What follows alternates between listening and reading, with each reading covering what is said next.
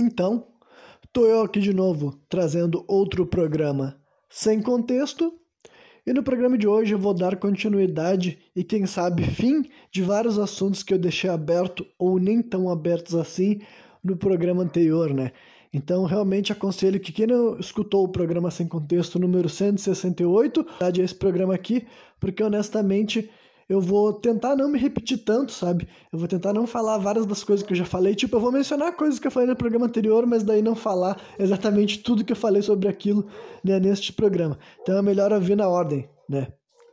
Enfim, aí o primeiro assunto daí, na verdade, agora eu vou fazer o, eu vou fazer o caminho contrário. Eu vou começar no passado, vou vir até o presente, concluindo dando a minha opinião né, final, entre aspas, né, sobre o nosso contexto democrático nesse exato momento, né, sobre essa, toda essa situação presidencial, esse período de transição que vamos ter aí pela frente. Mas primeiro eu quero falar de história, primeiro eu quero falar do passado. E antes de eu progredir naquela minha narrativa de timelines de ditaduras e tudo mais, né, porque eu ainda nem cheguei a falar um pouco mais especificamente sobre a ditadura de 64, que honestamente eu nem tenho tanta coisa para falar assim, sabe? É um período que tem muita coisa, assim, tipo, honestamente é o tipo de coisa que é melhor a pessoa ir ler mesmo, sabe? E ver o que aconteceu, porque é um período muito longo, mas eu ainda vou fazer umas considerações e já estou mais uma vez, né, fazendo aquilo que é tradicional, de eu começar a misturar as as pautas antes da hora. Mas antes disso, eu vou falar de um bagulho que não tem nada a ver com isso, praticamente, mas é só sobre uma das várias coisas que eu achei muito interessante sobre essas pesquisas que eu ando fazendo sobre a história do Brasil, né?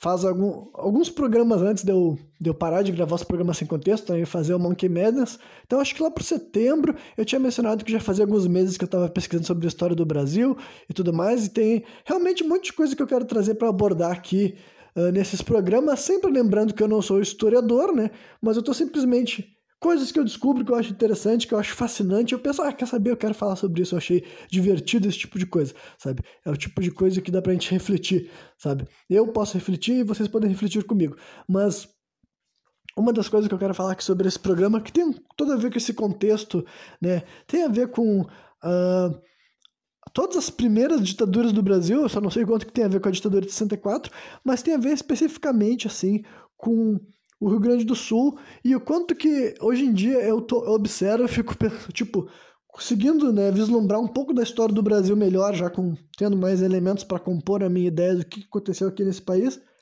eu fico pensando, assim, que realmente é não tem como calcular a diferença que fez na história desse, dessa nação que a gente conhece como Brasil ter tido, tipo, Portugal ter decidido de maneira arbitrária, entre aspas, que eles iriam pegar, sabe, a região que hoje em dia compõe o sul do Brasil, tá ligado? Porque aí eu já vou voltar, eu vou voltar realmente para a época do descobrimento, né? Até vou fazer algumas considerações a respeito daquela história. Vocês se lembram que eu tinha comentado para vocês que existia base substancial, sabe, para acreditar que o descobrimento do Brasil não é realmente o descobrimento do Brasil, e eu descobri que realmente tem mais, assim, mais considerações a respeito. Você se lembra daquele cara que eu falei que é o Duarte Pacheco Pereira, que eu chamei ele de Duarte Pacheco Filho, de um de maneira errônea, que eu não faço ideia de por que, que eu cometi esse erro.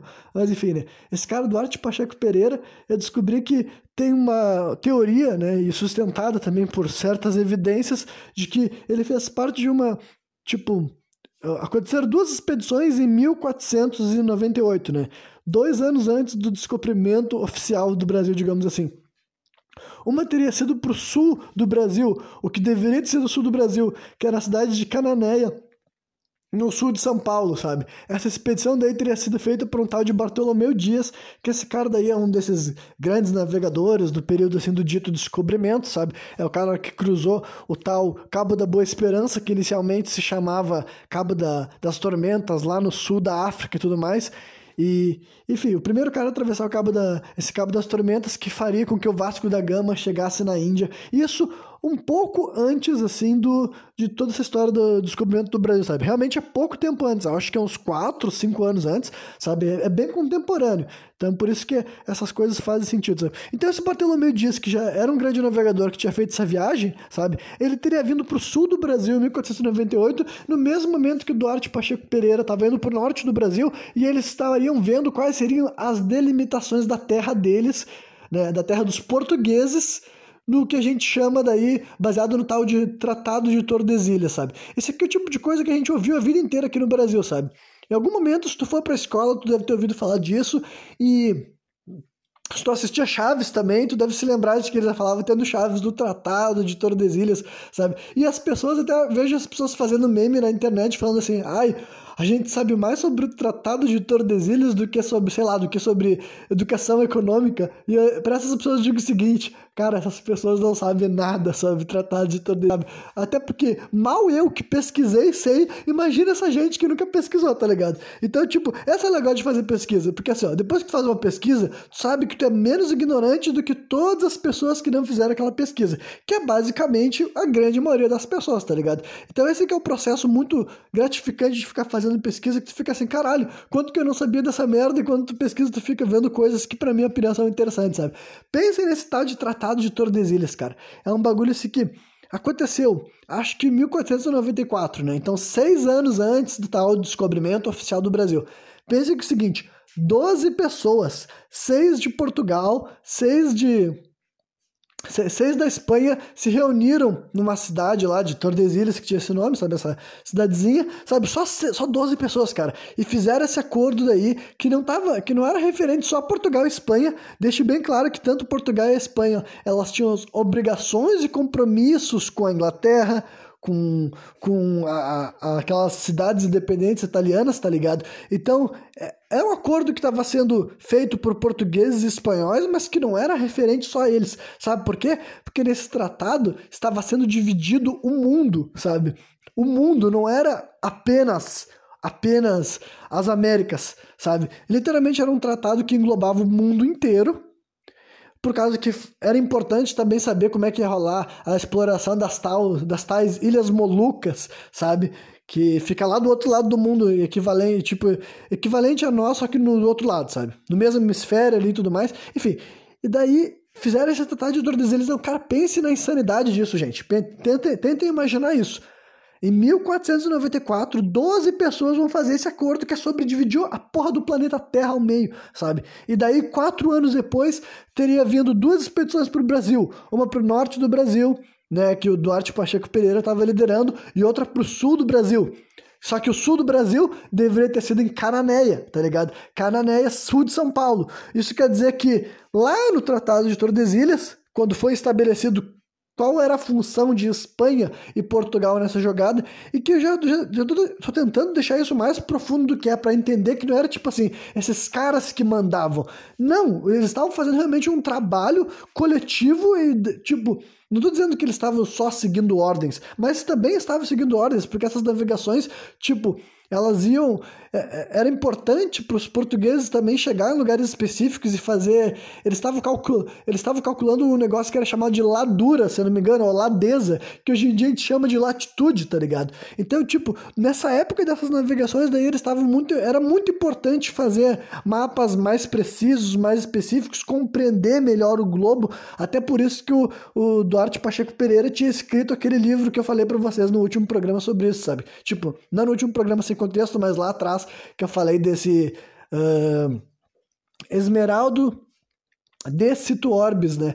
Que era sobre isso. Então, era é, nesse período das navegações é, esse pessoal estava fazendo uma cartografia sabe bem importante sabe eles estavam indo para os lugares específicos não, não para mim é bem evidente que eles não estavam tropeçando num monte de terra sabe Agora, daí eu não quero entrar na parte mais, tipo, ainda mais conspiratória do, do, que é eu estar sugerindo que é descobrimento do Brasil não é o descobrimento do Brasil. Só que agora eu já posso dizer para vocês, cara, eu tenho certeza que o descobrimento do Brasil não é o descobrimento do Brasil, sabe? Tipo, é bem óbvio que Portugal já tinha pisado nas terras brasileiras antes, sabe? Tipo, já é, até onde eu sei, já é evidente também que até espanhóis já tinham pisado no Brasil antes, sabe? Só que eu esqueci agora qual foi o navegador espanhol que teria chegado no, lá no norte do Brasil também, sabe? Antes da primeira expedição oficial, tá ligado? Então, tipo assim, é, é, é muito engraçado que ainda seja chamado de descobrimento quando já é evidente que é um descobrimento. Tipo assim, não, chama de descobrimento, cara, não, não, vamos, não vamos perder nosso tempo falando disso, sabe? Só que daí então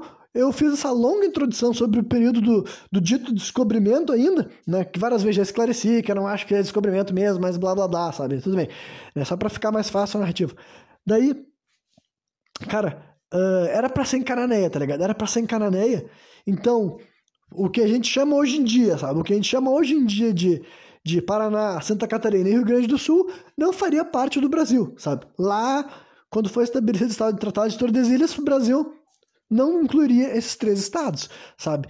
E daí dizem que, sabe, foi, rolou um grande período em que essa terra meio que não, tipo assim, não, não era de grande interesse para ninguém, tá ligado? Tipo assim, deveria ser da Espanha, tá ligado? Já era pra Espanha ter começado uma colonização, e claro que tinha, tipo assim, ah, se tu for ler, ler, ler, tu vai ver que ah, já tinha uma cidadezinha, tinha alguma coisa acontecendo, sabe? Alguma espécie de habitação rolava. Só que eu quero dizer, tinha um esforço, sabe? Mover e mandar gente para lá e erguer uma cidade durante os primeiros, assim, acho que os 200 primeiros anos do processo de colonialismo aqui no Brasil, sabe? Não tava rolando de nenhum dos dois lados. Não tava rolando nem de nem, nem a Espanha estava expandindo para cá, eles tinham a cidade de Buenos Aires ali e tudo mais.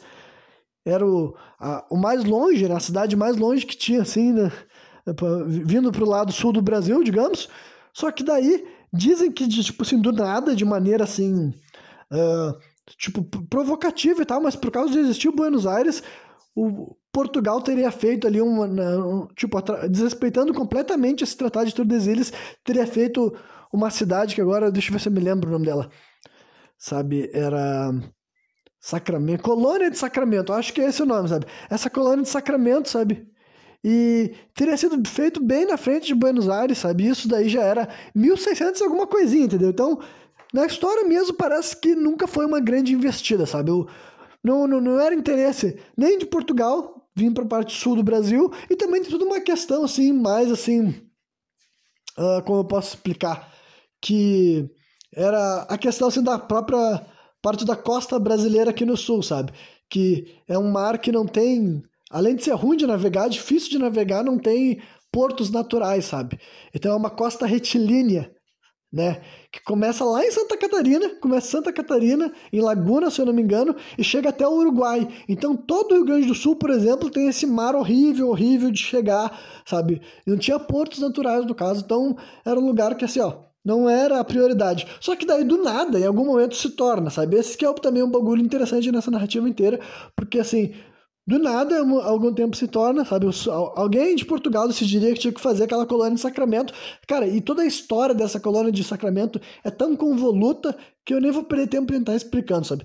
Realmente, só para resumir como é que foi esse negócio, diziam que os espanhóis invadiam, que lá e tomavam, e daí Portugal conseguia ganhar o direito de pegar a colônia de volta na justiça. Tu fica assim, peraí, mas que justiça? Que, que justiça que julgava os casos entre nações na época? E peraí, se Portugal já não, não devia nem ter construído essa colônia de Sacramento lá, porque afinal já estava ignorando o Tratado de Tordesilhas, sabe? Dava para ver que esses movimentos, de alguma maneira, se Portugal recebia o direito legal de voltar a ocupar um espaço que não deveria estar ocupando, sabe?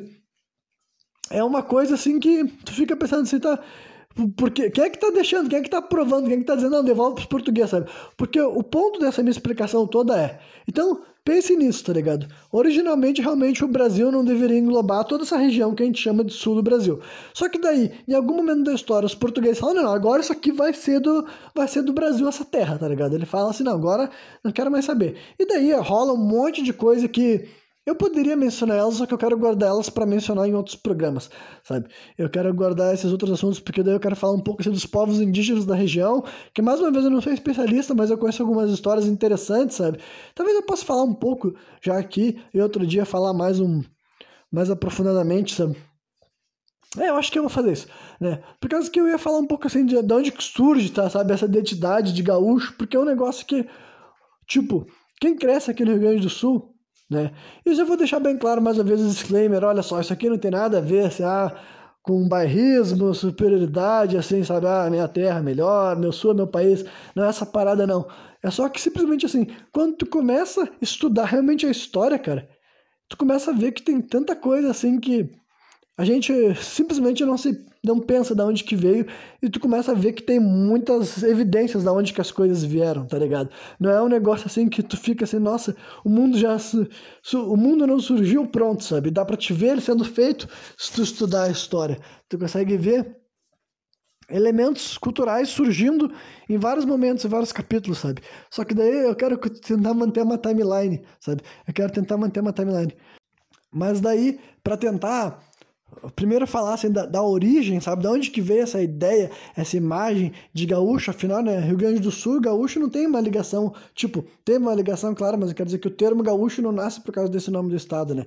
Daí até o próprio termo eu sei que não tem uma definição clara, clara, clara, sabe? Tem toda aquela história de que pode ser uma palavra, né, tupi ou já tupi-guarani, porque tem assim, ó, vou deixar bem claro também que eu não sou especialista sobre uh, uh, as culturas... Uh, como é que é mesmo, originárias aqui do Brasil, tá ligado? Só que, conforme tu vai estudando a história do Brasil, tu acaba também estudando sobre a história dos povos nativos, então eu acho que eu sei pelo menos um pouco de maneira simples para poder passar adiante o que eu quero falar, sabe? Porque assim, a gente tem essas, hoje em dia a gente tem essa noção de tupi-guarani, porque existiam os povos tupi, né, que seriam daí várias nações diferentes, entendeu? Que daí tinha os tupiniquins, tupinambás e outros que não precisavam ter o nome tupi no nome, sabe? É que e além disso, além, eles daí moravam toda a costa brasileira e tinha os índios guaranis, que daí eles moravam eles moravam aqui nessa região que também seria Rio Grande do Sul, também seria Santa Catarina. Eles eram os índios daí que e moravam todos os países assim, né? Era uma nação enorme, tipo, quer dizer enorme, quer dizer milhões e milhões e milhões. Só que entendam que originalmente os tupis e os guaranis eles eram bem diferentes, sabe? Não assim diferentes, assim, nossa, alienígena, tá ligado? Mas assim, pense que os guaranis eles já viviam numa região mais subtropical, sabe? Subtropical, mas aqui para baixo e tudo mais bem diferente dos, do, do, dos tupis que viviam daí já na costa brasileira até o norte do Brasil, sabe? Desde ali de São Paulo para cima viviam várias nações tupi, várias tribos tupis diferentes, sabe? Da grande nação tupi daí viviam ali e tal, com algumas diferenças e tudo mais, né? Com diferenças de idioma e cultura também, só que ainda assim, né? Eles eram tupis, assim como os guaranis, assim, eram todos guaranis aqui para baixo, sabe? Só que daí então já, já tem essa diferença, sabe? Até dos povos nativos já, já é diferente do resto do Brasil, por essa questão, sabe? Por isso que eu tô falando que quando tu vai ver essa história, da onde que chega essas simplificações, sabe? Da onde que nasce esse sentimento, assim, sabe? Tipo assim, cara, historicamente falando, sempre teve várias razões e vários momentos que justificaria a região sul do Brasil não fazer parte do Brasil, sabe? E eu não estou declarando a minha vontade de ser separatista ou não. Não é isso que eu estou declarando, tá ligado? É justamente, mas agora se tu vai, se tu vai ver da onde que vem esses raciocínios, o que que tá acontecendo, sabe? Então pense nisso, pessoal. O pessoal que vivia aqui na região que hoje em dia a gente chama do Rio Grande do Sul, sabe? Porra, não existia essas linhas no mapa, tá ligado? Ninguém tava falando aqui é Brasil, aqui é aqui é, é Argentina, sabe? As pessoas simplesmente viviam, conviviam, inclusive, né? E daí que eu tô voltando para a origem dessa história do gaúcho, sabe? Vem muito também desses povos indígenas aqui do sul, sabe? Que além dos tupis, além dos guaranis, eu sei que tem uma nação chamada G, sabe? G, que daí agora, infelizmente, não lembro se é G, E ou J, E, sabe? Mas vocês pesquisarem nação G, vocês vão encontrar. Que daí também é outra espécie, assim, de cultura indígena que existiu no Brasil e simplificando também essas tribos G, pelo que eu consigo compreender, elas são ainda mais assim indômitas, sabe? São ainda mais indomáveis, eles são ainda mais guerreiros, menos, tipo assim, muitos deles não praticavam agricultura, que era uma tradição tanto tupi quanto guarani, sabe? Esses dois povos eram adeptos da cultura, do plantio e tudo mais. Agora, vários das tribos da nação G não eram, eles eram caçadores, coletores, sabe? E daí existiam representantes dessa nação G aqui no sul do Brasil também, e que daí seria vários outros deles, mas o que eu mais consegui ler e ter informações a respeito seria os charrua, sabe? Quem mora aqui no Rio Grande do Sul sabe que até um Guaraná com esse nome charrua, então charrua é uma nação indígena, sabe? Que é, eu sei que tem charrua e minuano, minuano seria daí uma simplificação também, sabe? Seria daí uma mistura dos povos guaranis com os charrua, tá ligado? Porque os charrua, eles tinham, eles tinham se tornado, tipo, eles são muito importantes para nossa no imaginário contemporâneo até do que é um gaúcho, tá ligado? Porque da vestimenta que eles tinham, tipo, porque por eles viverem essa região aqui mais fria, sabe? Eles eram os índios dos Pampas, sabe? Eles viveram a região mais fria, eles, para começar, eles já se vestiam, sabe? Eles já estavam se acostumados a vencer, a se vestir, melhor dizendo, desde quando chegou, assim, desde que chegou os, os europeus por aqui, eles deviam ter se acostumado a conseguir roupas, né? E daí muitas roupas que esses índios eram adeptos seriam aquelas que depois fariam parte da indumentária típica do gaúcho, sabe? As calças, provavelmente até os chapéus, os lenços no pescoço também, sabe? E também o que, que eles bebiam? O mate. E o mate daí também era produzido por quem? Pelos guaranis, sabe? Os guaranis é que tinha a cultura do plantio da erva mate, que era uma erva sagrada para os povos indígenas, que também faz parte da tradição contemporânea do gaúcho, sabe? É outra coisa que eu acho muito interessante, sabe? Eu acho muito fascinante que uma tradição indígena ancestral tenha persistido até os dias de hoje, sabe? Que é um elemento cultural até hoje em dia do nosso estado, né? Do meu estado, pelo menos. né? Então tem toda essa origem daí do, dos povos indígenas. E o charrua, que para mim eu achei muito legal da história deles, é que os charruas são os índios cavaleiros aqui do Brasil, sabe? O cavalo não é nativo da América Latina, sabe? Os índios não conheciam os cavalos, sabe? Não, não, não, não, não existia cavalo natural aqui do Brasil, sabe? Até onde eu sei, né? Até onde eu sei, não tinha cavalo natural. Então, quando é que os índios começaram a ter contato com esses cavalos, né? Com os corcéis, assim, e tudo mais. Todo aquele imaginário que a gente vê, a gente imagina bastante do nativo norte-americano, não é verdade? A gente imagina bastante aquelas cenas de Velho Oeste do índio cavalgando num, né? Cavalgando, evidentemente, num cavalo, né? Só que daí, então, aqui no Brasil também teve uma versão de índio cavaleiro, sabe? E eram os charruas, sabe? Eles eram os charruas e eles eram aqueles índios assim, de montar no pelo e falaram que teve essa cultura, tipo, que foi típica daqui, tá ligado? Outra coisa assim, fascinante sobre essas questões de história, sabe? Pense nisso, o quanto que uh, né, os portugueses, e não só os portugueses, mas europeus variados chegarem no Brasil trazendo outras coisas, outras culturas, sabe? Tenta imaginar esse aumento de empatia, sabe? Tenta imaginar, porque assim, não foi uma cultura que se aflorou todo o Brasil. Imagino que deve ter outros índios no Brasil também que se tornaram montadores de cavalo. Deve ter também, né? Mas é que eu especificamente conhecia dos charrua, sabe? Então imagina se tu é um índio, tu nunca viu um cavalo, né? Quando vê o primeiro índio charrua que viu um cavalo, sabe? O cara se encantou, foi lá, pulou, roubou, né? Evidentemente, né? Roubou o cavalo, né? Porque o índio não tinha noção de propriedade privada, né? Índio tudo comunista, subiu no cavalo e saiu daí, virou uma cultura, sabe? Os, os charruas viraram índios galopantes, justamente por causa disso. Eles não eram, eles não eram uh, adeptos da agricultura. Eles gostavam, eles eram caçadores, coletores e também se apaixonaram pelos cavalos, sabe? Então eu acho muito interessante, sabe? E outra coisa que eles se apaixonaram, que também seria uma das razões pelo qual eles seriam, né, a triste história da maioria desses índios mais assim, né, os que eu posso usar, não querendo utilizar de maneira pejorativa, mas é uma, uma maneira que eu posso ilustrar, mas seriam assim, os índios mais selvagens, sabe? Mais indomáveis, mais difíceis de conseguir modificar a forma com que eles viviam, sabe? Esses daí foram os que foram mais extintos, não é verdade?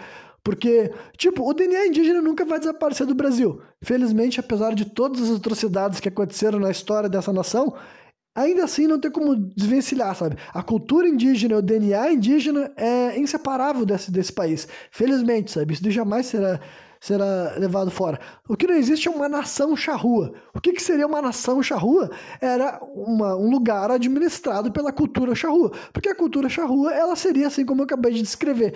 Eles iam pegar os cavalos, eles iam matar o quê? Os bois. Outra coisa que não existia no Brasil. O charrua, caçadores-coletores, eles eram adeptos de caçar os animais da fauna brasileira. Imagina quando um dia do nada chegam uns padres, uns jesuítas, com um boi, cara. Tenta imaginar a empatia de novo, tá ligado? Tenta imaginar a empatia de novo. Tu é um índio charrua dos pampas, sabe? Tu gosta de cavalgar agora, tu gosta da tua erva mate, sabe? Tu já é caçador, tu já é, sabe? Se envolve em rusgas com os índios também, sabe?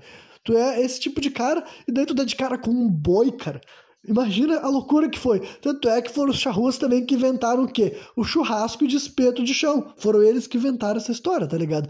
Eles matavam os bois, né? Porque, mais uma vez, índio não sabe o que é propriedade privada para eles, é tudo comunismo. Matavam os bois e faziam churrascão, né? Que outra coisa que, que sobreviveu. Só que além disso, eu também sei que tem uma origem mais ampla, sabe? Porque daí tem todos esses elementos assim culturais desses povos indígenas que eles foram sendo abraçados progressivamente até para uma cultura assim de que eu vou definir assim como uma espécie de bandoleira do Sul, sabe? E quando eu falo do Sul, nem tão especificamente do Rio Grande do Sul, mas do Uruguai, do Paraguai, essa imagem, esse estilo do cara que vivia até mesmo que fora da lei mesmo, sabe? Montado num cavalo e vivendo dessa forma, começou a acontecer por essas partes aqui, justamente porque aqui tinha esse aspecto assim de terra sem lei, terra sem dono, porque não tinha muita instituição de poder estabelecida, tá ligado? Tinha algumas cidades, tinha alguma coisa acontecendo aqui, mas não é como se tivesse um Estado presente tomando decisão durante um bom tempo, sabe? Durante um bom tempo. E foi aí que começou a surgir essa identidade de gaúcho, tá ligado? Foi aí também, foi tipo, graças a um a um. Eu vou fazer um avanço no tempo, sabe? Mas eu sei que foi, eu sei que foi por causa dos. Toda aquela história assim, do gaúcho gay e tudo mais. Essa piada foi inventada pelos próprios gaúchos, os gaúchos do interior, a se referindo aos gaúchos que eu sei que eram de Pelotas, porque quando começou a existir daí sabe, uma certa urbanização do Rio Grande do Sul, foram sendo criados centros populacionais, a cidade de Pelotas começou a receber gente com dinheiro, inclusive, sabe? Começou a ter indústria, essas paradas inteiras. Isso daí já era bem adiante, sabe? Eu acho que daí já estamos falando assim, século 18, 19, por exemplo, já deu uma parada no tempo, sabe? Mas aí começou a ter uma elite financeira no Rio Grande do Sul. E essa elite financeira estudava fora do Brasil né? Dizem que eles voltavam para o Brasil com todos uns padrões assim de comportamento europeus, tá ligado? Comendo de guardanapo e tudo mais. E daí os índios do interior, os índios do interior não, os gaúchos do interior, os gaúchos mais pobres, se referiam daí, não necessariamente, é, pode ser também mais pobre, mas o gaúcho chucro, tá ligado? Aquele gaúcho chucro chegava lá e ele, né, esses daí são tudo viados, são tudo boiola, né? Então é outra coisa, a herança histórica que o próprio Estado colocou sobre ele, que eu acho muito bom que exista, tipo, assim, exista né? Enquanto o gaúcho se incomodar com esse tipo de piada, ela tem que existir. E a partir do momento que não ser mais um problema, ela vai desaparecer porque não é mais um problema, sabe? A piada tem que existir. Tipo, nesse contexto, na minha opinião, faz sentido que ela exista, sabe? Faz sentido que tenha essa piada, independentemente de ter sido os próprios gaúchos que colocaram neles, né? Mas daí, cara, tem outras histórias realmente bem doidas sobre esse período uh, antes da parte que eu quero chegar nessa narrativa, sabe? Só que realmente eu vou guardar, sabe? Eu vou realmente guardar algumas histórias que tem a ver com as tais de missões jesuítas, que eu acho muito fascinante, só que eu tô tentando ver como é que eu quero abordar esse tema, porque eu, é uma história também que conforme eu fui entendendo mais o que, que rolou aqui no Sul, sabe? Antes mesmo de ser definitivamente Brasil, tá ligado? De ser definitivamente Brasil nessa parada, rolou tanta coisa difícil de compreender, sabe? Aqui no sul desse país. Só que, só que daí então. Aí eu vou passar rapidamente, sabe? Sobre com a revolução de a Revolução Farroupilha, a Revolta Farroupilha eu acho melhor chamar, sabe? Não chamo de revolução, sabe? Porque um dia, quem sabe, eu falo mais sobre a Revolta Farroupilha, só que daí realmente, cara, é uma história que, como ela é muito assim, romantizada, tá ligado? Para chegar nas partes uh, interessantes da narrativa, mas é que, tipo, ela é muito interessante, mas eu também acho que tem que fazer uma certa, assim, uma crítica ao que se tornou o culto da revolta farroupilha, sabe? Só que como eu não vou falar só da farroupilha aqui, eu vou pelo menos destacar isso. Enfim, eu prefiro, é, uma, é uma revolta que para mim tem que ser chamada de revolta, sabe? Não revolução. Revolução é algo que tem realmente como objetivo transformar drasticamente a estrutura da sociedade como um todo. Não é. é era uma revolta, sabe? Que revolta revolta é outra coisa, sabe? É simplesmente gente tá revoltada, revoltante por alguma razão, pode ser legítima ou não, tudo mais, só que não é revolução, tá ligado? Revolução já é, para mim já é uma romantização do que aconteceu aqui, sabe? Então, basicamente, muito resumidamente, é uma revolta que rola depois que o Brasil uh, se torna independente, mas até onde eu sei, uh, é que agora não, é, começou na, é, começou em 23, 23 não, 25 até 1035, se não me engano. 1825 até 1835, eu não tenho certeza. Só que então, é uma revolta bem longa, né? tem 10 anos e tudo mais, e como eu falei aqui, eu não vou entrar em todos os contextos, todas as razões, mas basicamente assim, é uma revolta assim que, cara, era feita por uma parte do Rio Grande do Sul, não era do Sul contra contra o Brasil, digamos assim, não era o Brasil, não era o Império, sabe? E é uma revolta assim que tem uma frase que sintetiza bem o que aconteceu, sabe? É uma revolta que é uma guerra que o Rio Grande do Sul perdeu, faz de conta que empatou e comemora como se tivesse vencido, tá ligado? Porque foi isso, porque era uma revolta que também tinha um teor assim de separatista e também seria assim uma questão assim que o que, que seria o Rio Grande do Sul, sabe? Se ele seria alguma parte assim da Argentina ou do Paraguai, do Uruguai, quais seriam os limites, qual seria a fronteira. E, por exemplo, a própria capital do Rio Grande do Sul, cara, Porto Alegre, na verdade não era Porto Alegre na época, tipo, não era capital tudo mais, Viamão. Não, só não, acho que Porto Alegre já era a capital do Rio Grande do Sul. Viamão virou a capital da, dessa república dos farrapos, sabe? É que é um bagulho que eu falei, eu não tô muito, muito, muito cheio de informação. Só que, enfim, foi uma parte do Rio Grande do Sul, nunca foi aderido por toda a população, sabe? Era uma categoria, era um pessoal, os estancieiros, dono de terra, que eles estavam, assim, descontente com a forma que estava sendo administrado e tudo mais. E que, tipo assim, tinha legitimidade do ponto de vista deles. Só que não é uma uma coisa heróica, tá ligado? Do meu ponto de vista. Não é um negócio heróico porque, assim, o contexto não tava pensando na acabar com desigualdade, tá ligado? Enfim, é o cara, ele querer defender o bolso dele. Isso daí para mim é legítimo, tá ligado? Só que uma coisa é tu falar que é legítimo, outra coisa é tu chamar de herói, farroupilha, herói do povo, sendo que eu falei assim, cara, nem era o povo, tá ligado? Era um exército de um pessoal que também tinha escravo, que tem todo um massacre de porongos que eu só vou dizer que, tipo, essa é a parte mais horrível da história, só, só pra deixar bem claro aqui, daí por isso que não tem como romantizar, tá ligado? É uma história que eu acho que ela é interessante e como ela tem muita informação, um dia até pretendo falar mais aprofundadamente, porque tem várias figuras que eu acho que vale a pena mencionar, tá ligado? Realmente, não é desmerecer o que aconteceu aqui, só que não dá para romantizar, tá ligado? Não dá pra falar que esse pessoal era herói do povo, lutando pela liberdade, os cacetes, os caralho. Não, não, não, não, não, não, não. Não foi isso, não tem revolução farroupilha. Foi uma revolta farroupilha e tudo mais, que foi contida e eles perderam e não se separaram, sabe? Não teve esse, esse negócio. Só que isso também não seria o último último momento de muita tensão, sabe? Para começar foi uma batalha, foi guerra, teve 10 anos, teve gente morrendo, sabe? Foi tudo isso que aconteceu. Só que daí, cara, pulando muito no futuro, cara, acontece daí também a Revolução Federalista, tá ligado? Revolução Federalista, de novo, aqui no Rio Grande do Sul, que, né, que chegou a subir até para outros estados, chegou a chegar até Santa Catarina e Paraná também, se não me engano, mas principalmente no Rio Grande do Sul, tá ligado? E que pense nisso, cara. Não, não, não é como se o que estava rolando aqui no Rio Grande do Sul não tivesse envolvimento com o Uruguai, não tivesse envolvimento com o Paraguai, com o argentino. Cara, era normal. Era toda, toda essa terra aqui ainda interagia junto, sabe?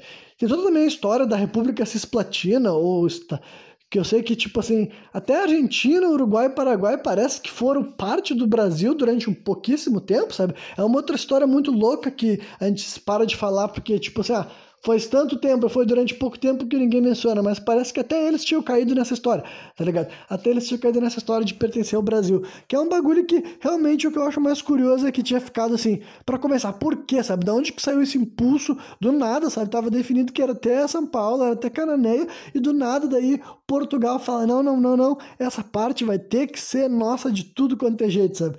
E daí os caras vão dizer assim, ah, é o valor político, é o valor isso, é o valor aquilo. Cara, isso daí é tudo especulação, porque assim, ó, se fosse valioso, cara, já estavam fazendo isso há muito tempo, tá ligado? Alguma parte da história não bate. Ou tem alguma coisa aqui que já estava acontecendo e ninguém fala, sabe? Ou enfim, ou era mais do que isso, sabe? Alguma outra coisa. Simplesmente é muito curioso porque que alguém ia ficar há 200 anos todo mundo cagando pro sul, aí do nada não, agora a gente vai começar a se matar sem parar, até ver quem tá mandando nessa parte, sabe? Porque a Revolução Federalista, cara, teve tudo a ver com isso. Mais uma vez, era outro movimento separatista que eu sei que rolou toda aquela guerra da degola, tá ligado? Que morreu muita e muita gente, tinha a batalha de Maragatos e Chimangos, sabe? Que Maragato eu não me lembro o que quer dizer. E nem chimango. chimango parece que é uma, um pássaro que faz o ninho dele de bosta, alguma coisa tipo assim. Eu sei que é uma coisa meio que pejorativa, sabe? Só que daí era dois exércitos e a, a, grande maioria deles eles eram dessa mistura, sabe? Eles eram os dois eram do mesmo tipo de pessoa. Eles eram o pessoal que vivia no sul do Brasil e quando eu digo sul do Brasil envolvia todo esse pessoal aí da Argentina, do Paraguai, do Uruguai, sabe? E dois exércitos diferentes, com ideologia diferente. Tem a ver com aqueles caras que eu mencionei no programa anterior, sabe? Tanto com o Júlio de Castilhos quanto com o Gaspar Silveira Martins, os dois estão envolvidos também, cada um estava meio que aliado com um dos exércitos, tá ligado? Foi uma batalha sangrenta, dizem que por mortes, se não me engano, foi a que mais morreu gente, considerada ser uma guerra civil, sabe? Porque não tinha o exército no meio, tá ligado? Era duas Tipo, era exército, tá ligado? Os caras tinham armas, os caras tinham maneira de se matar, se matavam, né? Muito com faca, muito com degola, por isso que a guerra recebeu esse nome Guerra da Degola, tá ligado? Pra economizar bala. entendeu? Então foi uma guerra violenta, sangrenta, então tem toda essa história aqui, cara, que também o pessoal meio que se esquece, sabe? O Rio Grande do Sul realmente foi lavado de sangue em vários momentos, sabe? Muita gente morreu, foi morta, sabe? Nessas terras aqui, sabe? Realmente, assombrosamente, tá ligado? E quando eu digo isso, assim, é realmente assim, cara. É um bagulho assim que. É, uma, é o tipo de história que eu acho muito interessante, só que ao mesmo tempo, assim.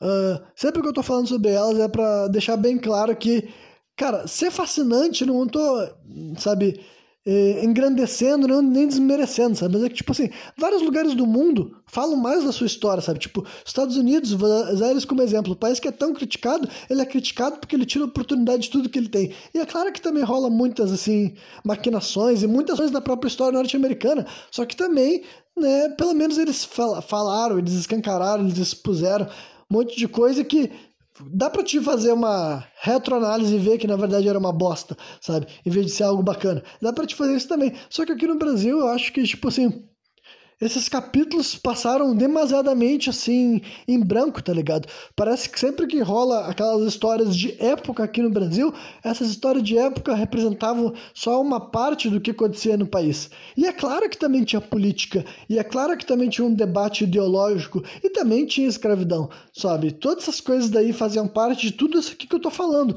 sabe? Era o que o tipo de regime que o Brasil era. Só que o Brasil era além de tudo, sabe? Tipo, na Guerra Federalista, teoricamente não existia mais escravidão, era final dos anos tipo 1895 por aí, sabe? Mas né, tinha acabado a escravidão fazia sete anos, sabe? Então, enfim, todo esse contexto que também é trágico, que também a gente não tem que apagar ele, sabe? Só que parece que, sabe, todos assim, tem todo um contexto que eu vejo até como medieval e, e cara, não fica devendo nada à história de qualquer outro país do mundo, tá ligado? As pessoas fazem fazer de conta que nada aconteceu no Brasil durante toda a história, sabe? Faz parecer de conta que era tudo uma figura centrada, polida e as coisas acontecendo num ritmo lento, sabe? E sendo que não, cara, é, é, isso que eu tô tentando falar só um pouco do meu estado e pulando, saltando a história, sabe? Pulando no tempo para poder progredir até os dias de hoje, entendeu? Mas isso daí é um exemplo de tudo que foi o cerne dessa identidade gaúcha, que hoje em dia eu, tipo assim, é um bagulho assim que eu quero fazer, ao mesmo tempo que eu quero fazer uma crítica ao que eu acho que é podre, que eu acho que é escroto do Rio Grande do Sul, sabe? Eu também consigo entender que, sabe, várias dessas coisas foram forjadas assim lentamente por um contexto histórico que assim é compreensível, tá ligado? É compreensível assim, tipo, toda essa história assim do o, o, gaúcho, o que eu tô querendo dizer assim, esse bairrismo gaúcho que as pessoas apontam, sabe? Esse sentimento de bairrismo gaúcho que eu não me identifico, sabe? Mas ainda assim, estudando a história desse estado, eu consigo perceber da onde que ele surgiu, da onde que é flora. E é claro que eu acho patético as pessoas que não conhecem a história do próprio estado e falam sobre ser gaúcho como se ser gaúcho fosse isso, aquilo, fosse um mérito ou uma honra, sabe? Para mim ser gaúcho é uma circunstância, sabe? Não é um mérito, nem uma honra, mas também não é um demérito, é uma circunstância. Entendeu? Então, quando eu consigo estudar esses eventos, eu consigo ver essa série daquela. Mas o que eu queria progredir todas essas histórias, né? E agora já posso dizer que teve essa Revolução Federalista, que era mais uma vez que o Rio Grande do Sul e até Santa Catarina, quem sabe, poderiam ter separado, sabe? E virado ou países independentes, ou serem misturados, os três viraram um país, sabe? Ou, enfim, irem pro lado ali, sabe, do, do da, da República Cisplatina e tudo mais os países que antes eram colônia da Espanha, sabe? Então, cara, teve tudo isso daí, teve todo esse contexto, mas daí então, todos esses eventos iam daí desembocar na figura do Getúlio Vargas da década de 30. E agora eu vou linkar mais com o programa anterior, é que eu quero dizer que era o seguinte, então pense nisso, cara, pense nisso. Agora, depois de toda essa, essa resumida nessa, na história do, do, do estado do Rio Grande do Sul aqui, pense nisso. Em algum momento foi muito importante que o Rio Grande do Sul se tornasse parte do Brasil. E, cara, tenta imaginar como que o Brasil teria sido sem isso. Porque se o Brasil não fosse do Rio Grande do Sul, como era.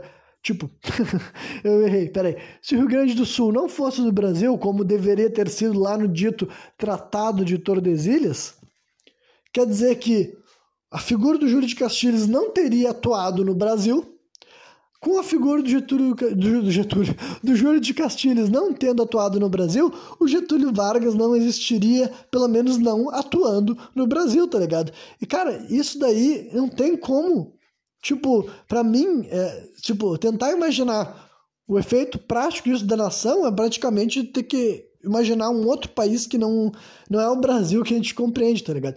E não só isso, tipo, dá até pra falar outras figuras, você sabe, sei lá, o Brizola e o, o João Goulart, sabe? Esses caras também, eles eram gaúchos, então pensem, pensem nisso, sabe? O quanto aquela história, sabe? Se não tivesse rolado todo esse movimento 200, 300 anos antes, sabe?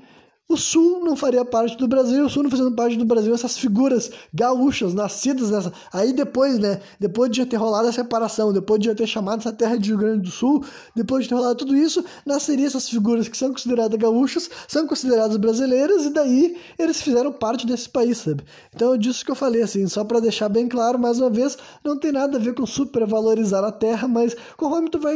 Como eu fui pesquisando sobre isso, eu fiquei assim, mano, que loucura, tá ligado? Não dá para calcular o impacto, na minha opinião, sabe? Não dá para calcular o impacto de quanto, tipo assim, o quão diferente foi para a história do Brasil, sabe? Para bem ou para mal, daí eu vou deixar a, a critério do ouvinte, tá ligado? A critério do ouvinte tu imaginar que o Sul fazer parte do, do, do Brasil impactou, sabe? Mas realmente, sabe, isso, por essas poucas figuras que eu citei aqui, cara, se tu tira elas da história, sabe? Se tu tira elas da história, que que, tipo, modifica tanta coisa do Brasil, sabe? O Vargas, sabe, o... o o, começar, o Júlio de Castilhos eu falei que ele tem tudo a ver com golpe republicano, tá ligado? Tudo a ver com golpe republicano. E daí, depois o Vargas, que também foi influenciado pelo Júlio de Castilhos, mas deu Vargas em si, com todo o período que ele ia ficar, não só ele seria responsável por. Tipo, o Vargas ele é um cara tão polarizador e controverso que ele deixou duas heranças políticas no Brasil ao mesmo tempo, sabe? Quando ele se matou lá em 1954, que ele tava com uma outra versão, sabe? Já era mais velho, com essa tido como um cara populista e tudo mais. Os herdeiros políticos dele naquele momento, as pessoas que eram consideradas ah, esses caras aqui vão manter o legado do Vargas na política, era o JK, né, Juscelino Kubitschek e o João Goulart né? Que também eram considerados, por causa da associação dele com Vargas, eles também já foram taxados de comunistas em algum momento, né? De tão bizarro que é a história desse Brasil, de tão asquerosa que é a elite financeira desse país, né? Mas vamos lá. Então, pense nisso. O cara que em algum momento foi considerado um, né, um líder ditatorial, arbitrário, centralizador, agora ele estava sendo associado com as figuras ditas como as mais progressistas do Brasil, sabe? E os dois viriam a ser presidente, né? Tanto o Jango quanto o JK. Né? Os dois continuariam, entre aspas, né, o trabalho do, do Vargas politicamente, ideologicamente, blá, blá, blá, esse tipo de balão. Só que daí então, Uh, só que além disso, Vargas deixou para nós uma outra herança, meio que a contragosto, pelo menos, né, pela história da vida dele e da morte dele, principalmente, dá para dizer que é isso, mas assim, a maioria dos generais golpistas, sabe, de 64, eram ex militares, ex-sargentos, tipo, ex-militares não, eles ainda eram militares, só que eu quero dizer que eles eram gente que participou dos movimentos militares do Vargas, tá ligado? Tem todo esse contexto daí, sabe? Vários dos caras que fariam parte do Arena, os caras que seriam, ficariam trocando, transicionando, porque a ditadura de 64 tem todo esse contexto, sabe? A ditadura de 64 é uma articulação política que envolve mais uma vez até o governo norte-americano na jogada, entendeu? É uma ditadura Tipo, por isso que tem gente que tenta falar que ela não é uma ditadura também, sabe? Porque, tipo assim, ah, não, mas tinha presidente. Ah, mas o Brasil nem perdeu negociação com o resto do mundo. Então, porque era, cara, era todo esse contexto ainda de Guerra Fria, tá ligado? Então era uma relação, sim, de Estados Unidos e Brasil, com o Brasil se aproximando dos Estados Unidos e tudo mais. E daí, cara, Aí também fica aberto a debate, sabe? Se seria melhor ou pior. Se isso evitou que o Brasil viraria uma Cuba, que é o que os caras falam, sabe? Que, mas, cara, para mim nada disso é atenuante pro que rolou de absurdo, sabe? Porque rolou de absurdo, que foi as mortes, a execução, as torturas, a chacina, que também tinha acontecido no regime Vargas, tá ligado? Só que daí o Vargas, ele é essa figura, sabe? Ao mesmo tempo que ele é o cara que ele viveu, passou, liderou as possivelmente as maiores barbaridades já feitas no Brasil, sabe? Ele é o cara que estava envolvido e diretamente, sabe, tomando as decisões, sabe? Só que aí que tá, né? O tempo passou, as figuras mudam ou não, elas mudam de pensamento ou não. Só que o ponto é que os caras que estavam por trás do golpe eram todos ex-aliados do Vargas, mas que naquele momento já não eram mais aliados, né? Tanto é que o Vargas meio que se matou, né? Numa articulação contra esses caras, para evitar, falaram que botaram um presidente que era mais do lado de, dos caras golpistas e daí eles ficaram de boa. Só que depois veio o JK e daí veio o João Goulart e os caras falaram: não, não, golpe, golpe, golpe, e aí meteram o golpe 64. Então, mas tem toda essa questão por trás, tá ligado? Tem como a figura do Vargas estava validado com os dois lados da política, né? Então teve essa ditadura que ainda, tipo assim, que, que ainda, pra minha opinião, é ainda mais bunda mole, porque nenhum dos caras ainda tinha coragem de dizer que eles eram ditador, sabe? Era toda uma democracia escrota, indireta, sabe? Era só eles mesmos votando, né? E ficava mudando o presidente. Ora era um milico escroto, ora era outro milico escroto, e daqui a pouco daí saía outro general escroto. Cara, e eu tô falando que é escroto assim, porque assim, ó se tu vê as condutas, as políticas, o que, que esses caras falavam, o que, que eles defendiam, para mim tem que chamar esses caras de escroto, no mínimo, sabe? No mínimo tem que chamar de escroto. Todas essas figuras nojentas, que eu falei, o tal de Eurico Gaspar Dutra, um exemplo desses vários uh, caras que foram presidentes no Brasil durante esses quase, quase não, mais de 20 anos que teve essa ditadura daí, tá ligado? Foi um período ainda mais longo do que a ditadura do Vargas, no caso em duração, né? E enfim, e fazendo um monte de coisa escrota, uma coisa, um monte de. Um monte de. Né, de coisa arbitrária, ditatorial, matando, perseguindo, destruindo, né? Só que daí, além de tudo isso, né, eu vou aproveitar já que eu ainda estou nesse ainda tô no tempo da, da, da ditadura, não sei se já quero introduzir a figura do Lula nessa história. Acho que sim, porque daí vai chegar até o final da ditadura e tudo mais.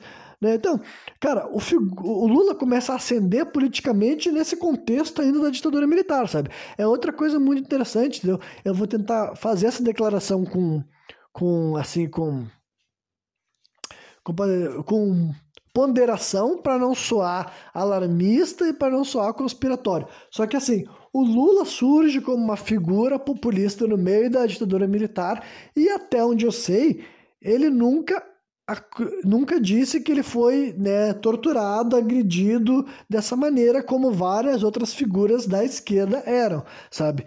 Então tem essa história daí que eu, eu acho um ponto interessante na jornada do Lula politicamente, sabe?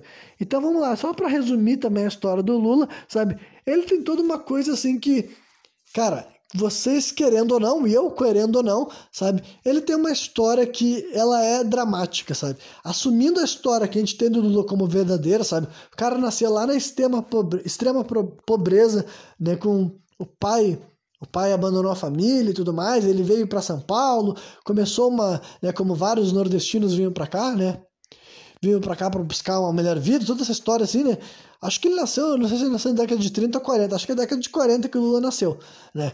Década de 40. Então ele veio para São Paulo ainda na década de 40, né? Daí começou a trabalhar e veio, virou, virou um funcionário assim das indústrias mesmo, né? Perde o dedo, vira sindicalista, né? E daí, come... tipo, cara, quando o Lula ascende politicamente falando, sabe? Antes de fazer o PT ainda, sabe? Mas como um operário, líder sindical, sabe? Para mim, eu, eu, eu, eu, tenho empatia e inteligência para saber que se eu tivesse lá, eu estaria do lado do Lula, tá ligado? Mesmo que hoje em dia eu não diga que eu tô do lado do Lula e no final desse programa eu vou deixar bem claro por quê, que eu não posso mais falar isso sem peso na consciência e não vou falar, sabe? Mas naquela época, sabe, tipo, o Lula realmente foi uma figura disruptiva no fato de que eu acredito que naquele primeiro momento, sabe, se vocês verem quando ele conseguia ficar diante de uma multidão, cara, Cara, um cara em plena ditadura militar, fazendo assim, as, os levantes populares que ele já conseguia fazer na década de 70, sabe? Conseguindo conversar com as pessoas e tentando realmente assim unir, arregimentar a população, sabe? Que tudo isso faria com que ele viesse a fundar um PT ainda na década de 80, sabe? Toda aquela pressão que não. que daí veio. que, que, que ele também estava participando, sabe? Todas as pessoas pedindo pela tal de diretas já e tudo mais, voltar ao sistema democrático, voltar as eleições livre para o povo poder votar, toda essa pressão daí que tinha, que o Lula estava envolvido, cara. E dentro desse contexto, não tem como dizer que não era digno. Na minha opinião, sabe, até, tipo, nessa fase da história da Lula, do Lula, sabe, até essa fase, daí até o final da ditadura, eu acho que a história dele é digníssima, sabe? Eu não sei como é que era ele vivendo, como é que era a vida pessoal, entendeu? Mas é difícil imaginar que nesse momento ele não era um cara que, tipo assim, eu, se eu tivesse vivendo nessa época, eu não estaria admirando o cara, sabe? É difícil imaginar. Eu me conhecendo hoje em dia, se eu visse algo desse tipo acontecendo naquela época, eu ia ficar, mano, esse cara daí tá, é diferente, ele tá fazendo um bagulho que nunca foi feito, sabe? Porque é isso, cara. Eu realmente acho que naquele momento da história do Brasil, nunca tinha acontecido de uma pessoa que não era ou político, ou militar, ou líder religioso, conseguir falar com milhares de pessoas que nem ele falava, sabe? Subir num palco e dar uma, fazer uma, um discurso, uma palestra, sabe? Seja lá como vocês querem chamar. E toda a história dele ser super pobre, ser, ana, ser analfabeto, que eu acho que ele era realmente analfabeto e tudo mais, não tinha nem estudado e tudo mais. Então, tipo, cara, isso daí, qualquer pessoa que não enxergar a força que essa história, até que essa história carregou Lula pro resto da vida, sabe? Porque é aquela coisa, cara, querendo ou não, é uma história sensacional de, né, de aquelas coisas assim que as pessoas sonham, sabe? Da ficção, sabe? Superação e tudo mais. Realmente tem essa, essa coisa acontecendo, sabe? Só que daí então eu acho, só apontei que eu acho muito curioso que uma figura tão proeminente, que Lula não era desconhecido durante a ditadura, pelo contrário, sabe? Ele já era uma figura conhecida, só que eu acho estranho que mesmo ele sendo um cara, ele nunca era um cara também acusado como um cara revoltoso, sabe? Tipo, no sentido assim de que ele tinha os discursos deles inflamados, mas ele era um cara democrático, sabe?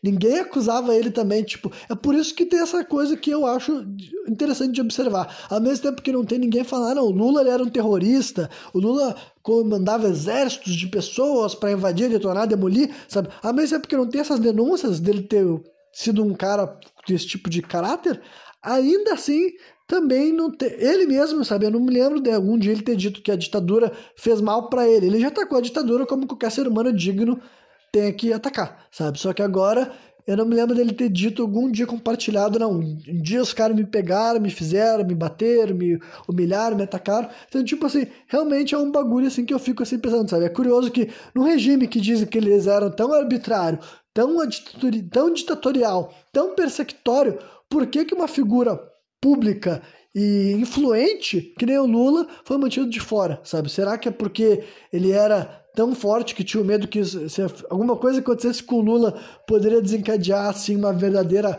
revolta popular, sabe? Será que ele tinha força política para ser um mártir e por isso que ele não foi tocado, sabe? Foi mantido assim ileso, digamos assim, sabe? Pelos caras que estavam matando qualquer pessoa que representasse realmente uma oposição política forte e verdadeira, tá ligado? Então, por isso que eu tô falando, tô querendo ser ponderado, compartilhar meu raciocínio em toda a sua plenitude para as pessoas entenderem qual é o meu questionamento e não quero só alarmista, mas eu acredito que tem, sabe, é, uma, a figura do Lula inserida no contexto da ditadura militar, do jeito que eu consigo perceber, é bem complexa de entender, sabe? Por isso que eu tô comentando. Mas daí vamos avançar então pro final da ditadura, que daí tem tudo a ver então com a chegada do Lula, né, na versão dele candidato, na versão presidenciável, digamos assim, né? O início da transição do Lula, sabe, líder sindical e tudo mais, pro Lula que algum dia viria a ser presidente do Brasil. Então vamos lá, só falando um pouco o que antecedeu isso também, sabe, para não se esqueçam quem foi o presidente do Brasil entre 85 até 90. Quem foi? Foi o Sarney, caralho. Quem é Sarney? Sarney é um cara que ainda está vivo com 92 anos, nasceu em 1930 e o maluco assim, ó, esteve envolvido com o poder, sabe, do Brasil, sabe? O verdadeiro senhor feudal no Maranhão, se vocês verem como que foi a vida desse cara lá e o poder que a família dele tem até hoje em dia, sabe? Os filhos, todos os herdeiros e tudo mais, sabe? O Sarney, assim, olha só, aqui uma, um parêntese conspiratório, sabe? Se eu tivesse que apostar, assim, ó, figuras da política brasileira que realmente têm poder, assim, Tipo, poder acima dos outros, sabe? Poder além do título atual, além do cargo que o cara tá ocupando. Um cara que ele é uma figura instrumental para a máquina estatal brasileira, sabe? Se eu tivesse que fazer uma lista de 10 políticos que compunham essa letra, essa letra, essa essa estrutura desse governo, sabe? O Sarney com certeza seria um dos primeiros da lista, sabe? Esse cara daí ficou no poder um tempão, clássico, aquela figura do centrão, sabe? O importante é que ele tava no meio do, de quem tava mandando, sabe? Durante a ditadura militar ele já estava envolvido com o governo também, não tinha se afastado, não tinha se sentado, ele não era oposição à ditadura de maneira nenhuma, acho que já era membro, fazia, era membro do Arena e tudo mais, né? Ou do DN, se eu não me engano, sabe? Mas enfim, de qualquer forma, só ganhava, não importava de que lado fosse, só ganhava alguém que os milicos queriam que ganhasse, tá ligado? Era sempre eles, a gente sempre ganhou, que, que curioso, sabe? que coincidência. Só que daí que tá, o cara que era para ser o primeiro presidente democrático, sabe? Só que daí eu não sei, tipo, eu, eu, eu, acho que, tipo assim, é, eu, ia ser o Tancredo, só que o Tancredo eu não me lembro muito bem como é que foi o processo da eleição dele, mas eu sei que ele não foi votação, não foi votação direta, porque eu sei que sempre falaram que a, a redemocratização começou com Lula e Collor, ou eu posso estar errado e o Tancredo já foi uma votação popular e eu tô viajando, sabe? Mas aí, pense nisso, era pro Tancredo ter assumido, ele morreu, e, tipo, provavelmente ele morreu só porque ele, ele era um velho doente mesmo, tá ligado? Essa daí é a história oficial da morte dele, ele já tava mal, e daí antes dele assumir a posse, ele morreu, daí quem teve que assumir o vice dele, que era Sarney, tá ligado? Então foi isso. Sarney foi presidente do Brasil durante esses cinco anos aí, mas em 89 teve eleições, né? Aí o Lula já tinha criado o PT alguns anos antes, e ele foi forte o suficiente para chegar até em final da eleição. E ele teve uma boa votação contra o Collor, sabe? Ele perdeu pro Collor e eu sei, assim, um pouco do contexto, sabe? O Lula, eu sei que ele tem um apelido que foi dado a ele pelo Brizola, que ele era chamado de sapo barbudo nessa época, tá ligado? Por causa que foi a única eleição que ele participou sem terno e gravata e que ele era mais, assim, aquela vibe sindicalista dele mesmo, tá ligado? E daí o Collor, pra mim, cara, é assim, eu, eu assim como eu falei que provavelmente eu teria uh, me afeiçoado ao Lula se eu vivesse na década de 60 e 70 e tudo mais, fosse contemporâneo essa ascensão dele. O Collor é um cara que eu tenho certeza que eu nunca teria comprado, sabe? Porque tu vê o discurso dele, tu vê as. Uh, cara, eu não sei como é que tanta pessoa, tipo assim, quer dizer, eu entendo como é que tanta pessoa caiu no golpe dele, sabe? Mas é um golpe muito fraco pro meu ponto de vista, sabe? A história dele ser o caçador de Marajá, sabe? Enfim, e o pai do Collor é aquele maluco que já baleou outro outro deputado, que agora não sei se era deputado ou senador, sabe? Só que a moral da família do Collor, na verdade, é que a família dele é de Melo, né? Por algum motivo eles conseguiram transicionar o nome de Melo pro Collor, sabe? Mas o, o mais importante, digamos assim, na linhagem dele é esse de Melo, não o Collor sabe? Só que daí moral da história, o pai dele é um cara que deu um tiro num outro parlamentar, matou o cara, tipo, e foi, tipo, ele nem queria atirar nesse cara, sabe? O pai dele já era assim, um cara assim, aqueles que andava armado, falou que ia balear um maluco dentro do Senado brasileiro lá, baleou. Só que ele queria atirar num, acertou no outro, matou um cara que era lá representante do Acre, velho. Aconteceu isso no teu país, tá ligado? Já faz bastante tempo, né? Por isso que é um bagulho que as pessoas não se lembram tanto assim. Mas sempre que eu me lembro dessa história, eu fico chocado, eu fico assim, mano, que loucura de Brasil que a gente vive, tá ligado? O cara foi morto, adivinha? Ele foi levado sobre, tipo, sem nunca aconteceu nada com ele, sabe? Mas ele foi levado pra delegacia, ficou dentro de uma cela sozinho, armado, não tiraram a arma do cara. Consegue imaginar isso? Consegue os caras te prender e deixar tu armado, sabe? Quem é que faz isso no Brasil? Vou te dizer, só político, cara. E provavelmente não é qualquer político, tá ligado? Dependendo se tu fosse um político, um deputado qualquer, se tu fosse assim, sabe? Um, esses caras que são caçados, que nem a gente viu acontecendo aí no Brasil, isso não teria acontecido. Mas o pai do Collor, cara, foi preso com a própria arma dele, dizendo que ninguém tira minha arma, porque eu sou homem que passa fogo nos outros, não quer saber. E faz as contas, não aconteceu nada com ele por ter baleado outro cara e matado, o cara morreu, né? Essa história toda, né? Então, essa era a figura, esse era o Collor, tá ligado? Que eu nunca teria comprado a história dele. E ele dizia, cara, e ele dizia que se o Lula pegasse a grana dele, Esqueci, a grana dele. Ele dizia que se o Lula ganhasse a eleição, ele ia tirar a grana das pessoas, sabe? Ele falava isso. Aí eu vou deixar bem claro, até para explicar assim, o que, que eu acredito que funciona a máquina estatal de maneira estrutural, tá ligado? Porque isso daí que o Collor falou, acusou que o Lula faria, quem foi o Collor, né? O Collor foi eleito, fez o tal plano Collor, que basicamente confiscava todo o dinheiro que os brasileiros tinham na conta, todo o dinheiro que os brasileiros tinham em poupança, e daí e daí daqui a um, 16, 18 meses, se não me engano, sabe, um ano e meio, 18 meses ele ia devolver o dinheiro para as pessoas, né? Só que basicamente isso daí fudeu, tipo, fudeu um grupo específico de brasileiros nessa jogada, né? As pessoas que tinha uma certa quantia específica na conta. Por exemplo, assim, quem não tinha dinheiro nenhum na conta não perdeu nada, tá ligado? Se o cara tinha zero reais, né? na verdade não era reais na época, era outra moeda, né? mas o cara tinha zero tanto, né? cruzeiros ou cruzados, sei lá, na conta e confiscaram tudo tanto faz. E para os caras que já tinham muita grana, que já eram os ricaços, os bilionários, blá blá blá, esse tipo de coisa, cara, se no, no começo do dia tira todo o dinheiro, tu ainda assim é um dono de empresa, tá tudo funcionando na tua casa, tem comida, no final do mês tu volta a ganhar teu salário e daqui a 18 meses vai cair todo o dinheiro de volta na tua conta, sabe? Tipo, para mim é evidente que esse plano Collor não foi um negócio que o Collor fez assim contra a ideia do governo, sabe? É evidente que era uma coisa que o governo ia botar em prática de qualquer maneira, independentemente se fosse o presidente Collor ou Lula, sabe? Se o Lula tivesse eleito democraticamente, aí é a minha opinião, sabe? Do jeito que eu acredito que funciona a máquina estatal brasileira, eu acredito que teria acontecido a mesma coisa. Isso aqui se chama especulação, sabe? Não existe esse mundo que o Lula foi eleito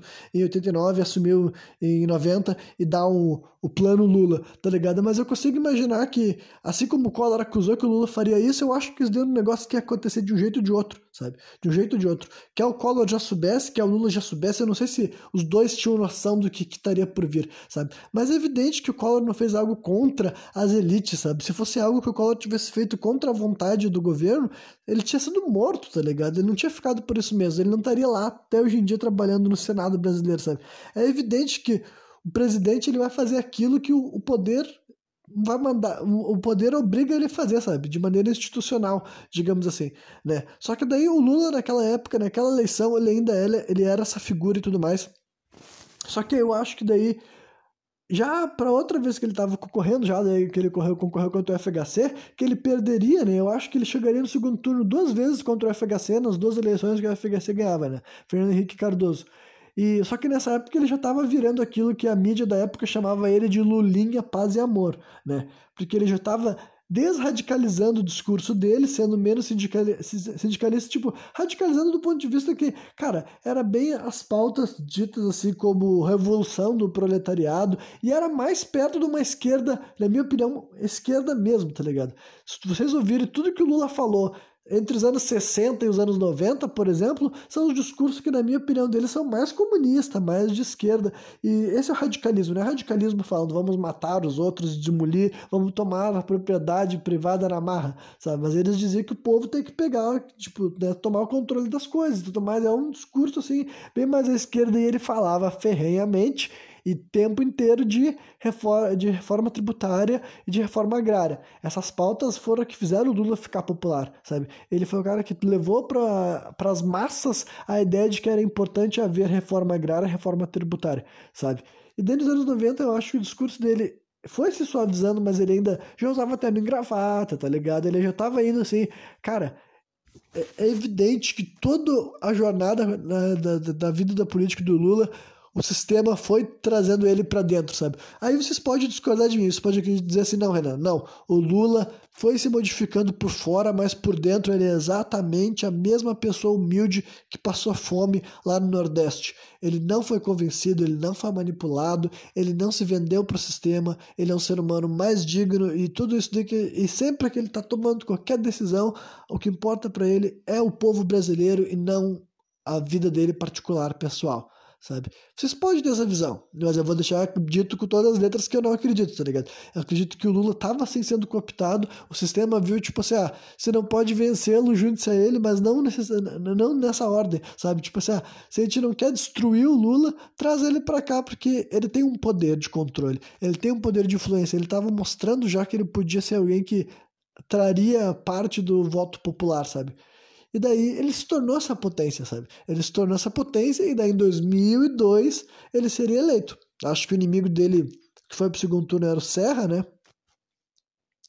E daí, cara, para mim, nesse momento ele já estava totalmente assim cooptado pelo sistema, né? Tipo aquela velha história que no mesmo governo do PT, que o Lula sempre fala, né?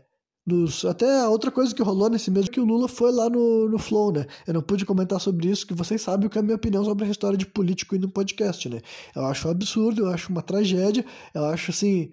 Uh, o fim, tipo, não o fim, mas assim, mais um golpe da nossa frágil democracia, mais uma grande uh, oportunidade de manipulação, sabe? Que esses políticos têm quando eles são postos nessa posição de conversa livre, sem obrigação de verdade e tudo mais, sabe?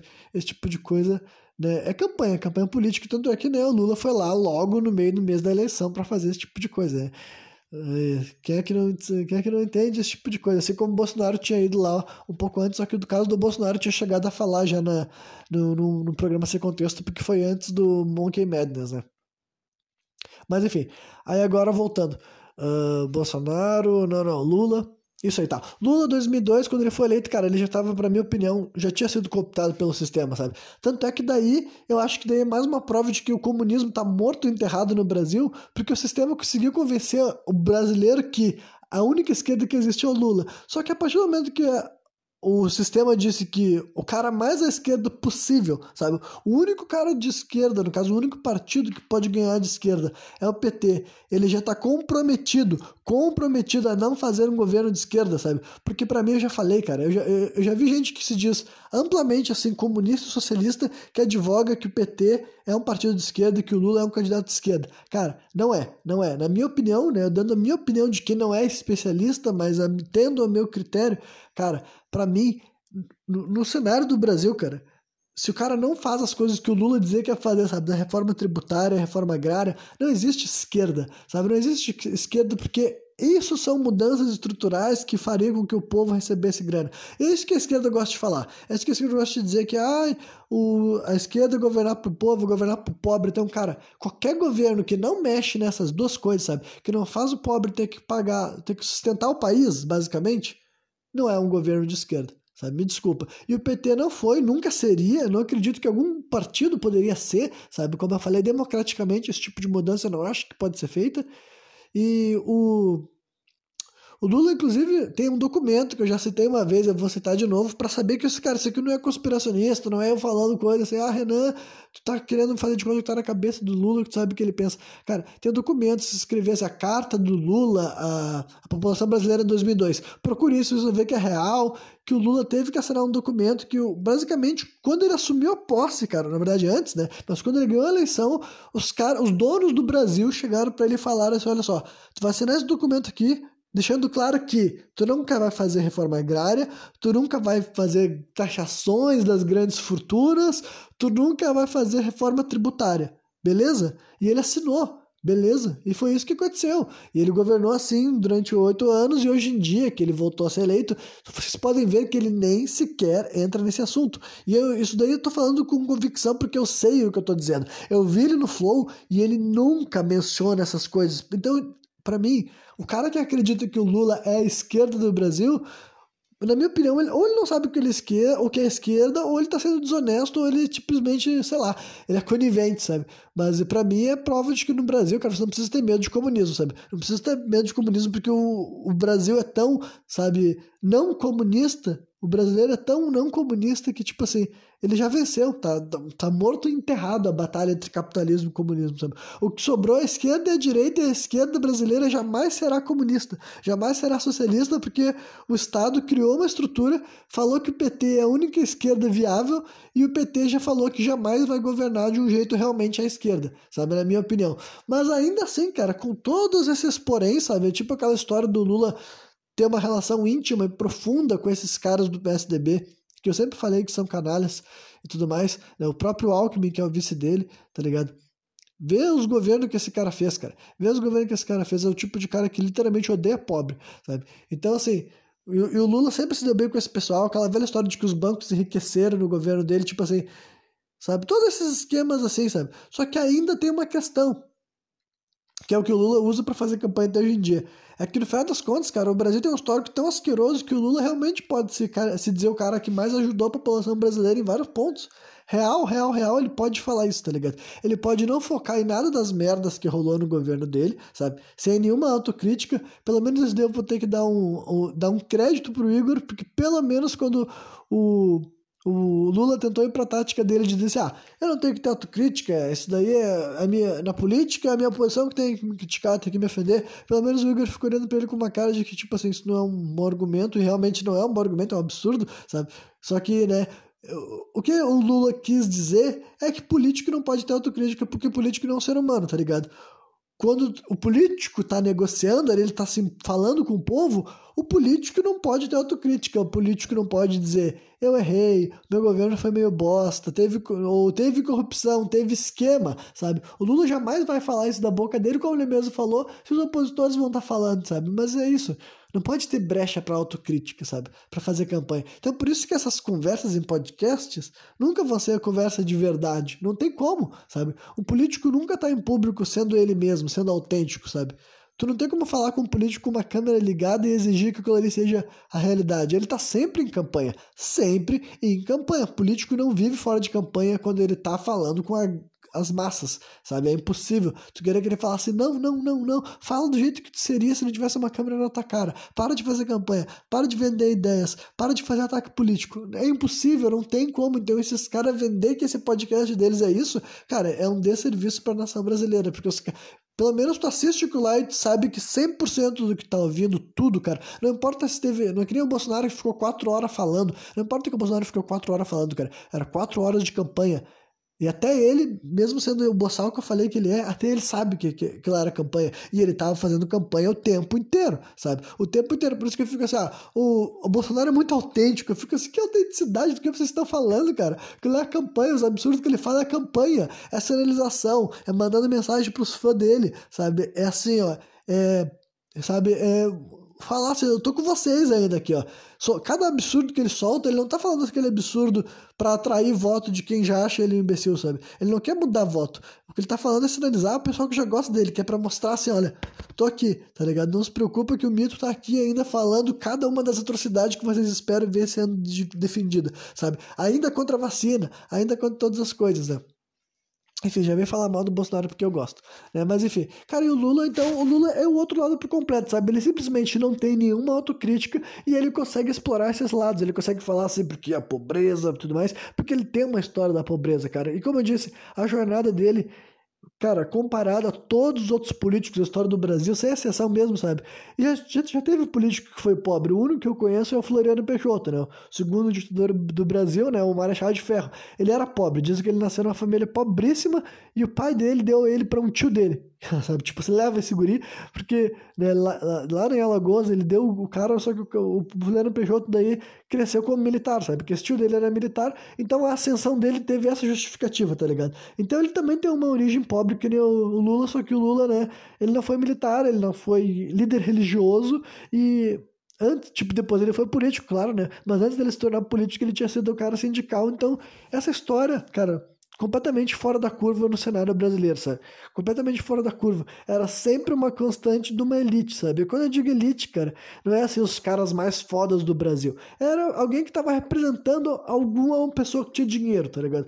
Todo mundo que se candidatava à presidência no Brasil, em algum nível ele estava envolvido com alguém que tinha dinheiro pra caralho nessa merda. Todos, todos, todos, todos, todos os presidentes brasileiros estavam envolvidos, sabe? Até os milicos golpistas, porque os milicos golpistas, sabe, no final das contas o exército tem grana, digamos assim, sabe? Mas ainda assim, o, os milicos podem ser as exceções, tá ligado? Porque né, nem todos eles eram rico, rico, rico, mas mesmo que eles não soubessem, eles estavam representando os interesses de uma elite, tá ligado? Né? Mesmo que alguns deles pudessem ter alguns algumas ideias desenvolvimentista e tudo mais, né? Até como eu falei, assim, o próprio Getúlio Vargas entra nessa ideia que ele também é uma figura levemente disruptiva, sabe? Ou até bastante disruptiva, eu diria. É que é difícil saber, sabe? É difícil saber o quanto que esses caras que, por mais que eles achem que eles estão tomando as decisões, o quanto realmente eles estão tomando as decisões e eles não estão sendo, né, controlados até mesmo pelos mortos, como o Júlio de Castilhos falou. Então, tipo assim, final das contas, eu acho que mesmo quando um cara acredita que ele está tomando a decisão por livre vontade, tem muitas maneiras de ter, né? O poder econômico está controlando ele, sabe? E tudo mais. Né? Só que, enfim, aí o que eu ia dizer é que, né? Daí então o Lula teve seus, né, seus governos e tudo mais. Só que daí, né? Não vai ser exatamente a conclusão, porque eu acho que ainda vou perambular para vários assuntos, né? Mas o ponto da questão é: chegamos a 2022, tá ligado? O Bolsonaro não foi reeleito, o Lula será eleito, sabe? Então, honestamente, eu vou dizer para vocês assim: olha, eu não gosto nem um pouco da ideia do PT votar o poder, tá ligado? E realmente acho que uh, é uma evidência, sabe? O Lula ter sido reeleito 20 anos depois, 20 anos após a primeira eleição dele, é uma evidência de como o, tipo, o cenário político brasileiro tá, tipo assim, olha, extremamente assim, decrépito, tá ligado? Pelo fato de que, assim, olha, o Lula, cara outra coisa assim que dá pra falar sobre ele agora também, cara, nenhum político de esquerda seria uma figura conciliadora que nem o Lula tá sendo tratado, sabe? O Lula tá sendo tratado como uma figura conciliadora, tá ligado? Ele já tá se dizendo que ele não é um governo do PT, vai ser um governo do povo e tudo mais. Tem toda aquela história também dos líderes mundiais estarem apoiando, sabe, a posse do Lula e tudo mais. Então, assim, ó, cara, é evidente que um cara que tá sendo assim tão incentivado, sabe? Dá pra ver que o tanto o poder quanto a mídia, quanto tudo tá tipo assim, ah, tá na hora do Lula assumir o poder, cara. Tudo isso evidencia que não tem nada a ver com um governo de esquerda, sabe? O governo de esquerda, de verdade, sabe? Na minha opinião, uma verdadeira esquerda legítima, ela nunca seria conciliadora, ela seria disruptiva, ela seria. Ela incomodaria o interesse da elite, sabe? Mas dá pra ver que nesse momento, cara, a elite não tem nenhum problema com o Lula assumindo, sabe? Pode ter bolsonaristas, entendeu? Tanto os ricos quanto os pobres, que tem mais um problema com o Lula, eu vou dizer para vocês ideologicamente falando mesmo, tá ligado? Mas agora, eu tô falando assim, ó, esquece o papo do que as pessoas estão gritando na rua. O que que, é, o que que a movimentação política do próprio Brasil está falando? Vocês me dizerem que o sistema, a máquina estatal, os poderes que controlam esse país não querem que o Lula assuma o poder, sabe? Cara, tudo que aconteceu desde que soltaram o Lula e tiraram todas as coisas que eles mesmos, sabe? Os mesmos pessoal que dizia que ele tinha que ser preso, sabe? Agora tá dizendo que ele tem que ser solto, agora tá dizendo que ele pode ser. O mesmo pessoal que prendeu ele por uma desculpa, escusa, tá ligado? Tipo assim, na época da prisão dele, dava. Peraí, o Lula é acusado de tanta coisa e eles vão prender o cara baseado no, sabe, no triplex, sabe? Todo aquele meme do triplex, tipo assim, porra cara foi o presidente do Brasil e a, a, coisa mais escandalosa que vocês conseguiram encontrar nele foi essa história de triplex e blá blá blá, e, sabe, o sítio em Atibaia, sabe, vocês não têm nada mais assim, tipo assim, que investigação é essa que não consegue arrumar uma prova assim, ha, sabe? Então, arruma uma justificativa dessas. O Lula tem uma, uma experiência na cadeia que, assim, olha, ele nunca detalha muito, sabe? Então, é evidente que nem ele quer ser o cara que diz que sofreu pão de armação na cadeia. Ele nunca falou isso, sabe? Pelo menos todas as entrevistas que eu vi ele mencionando a cadeia, no Flow ele mencionou. É outra coisa que ajuda a construir a história do Lula, tá ligado? Cara, ele falou que ele, ele falou assim sair da cadeia mais, mais preparado para governar o Brasil. Tipo, olha só como isso entra bonito numa história, cara. Tu pensa, nossa, olha, o cara foi preso, depois solto, inocentado. Cara, é uma história muito boa, realmente, não dá pra negar, sabe? A narrativa, sabe, se tu não, se tu não vê tudo que aconteceu, toda essa caminhada, a narrativa é muito boa. Muito melhor que a narrativa do Bolsonaro, sabe? Alguém que compra que o Bolsonaro é um cara de fora da política, tá ok? Sabe, tipo assim, ah, não, cara, aí tem que ser muito, muito moloide, sabe? Não tem explicação. Mas voltando. Lula, né? Ah, tá, sítio de Atibaia, sentado, tá. Então, cara, o... ele mesmo diz isso que, tipo, ele nunca falou que a experiência dele na cadeia foi ruim, sabe?